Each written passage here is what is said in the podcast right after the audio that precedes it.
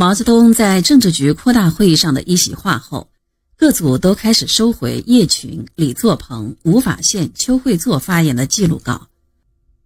八月二十六日和二十七日，周恩来、康生找到吴法宪、李作鹏、邱会作谈话，并要吴法宪做检讨。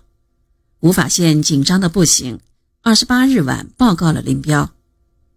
三十一日，毛泽东写了《我的一点意见》一文，并印发给参加会议的全体同志。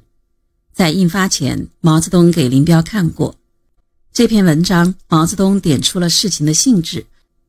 九月一日，毛泽东要林彪召集吴法宪、叶群、李作鹏、邱会作这些人开会，听他们的检查。九月二日，林彪按毛泽东的指示召集这些人开了个会。六日下午，九届二中全会闭幕。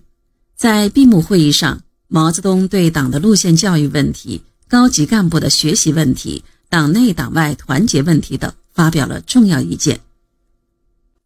九月七日，会议结束第二天，林彪、叶群便匆匆下山。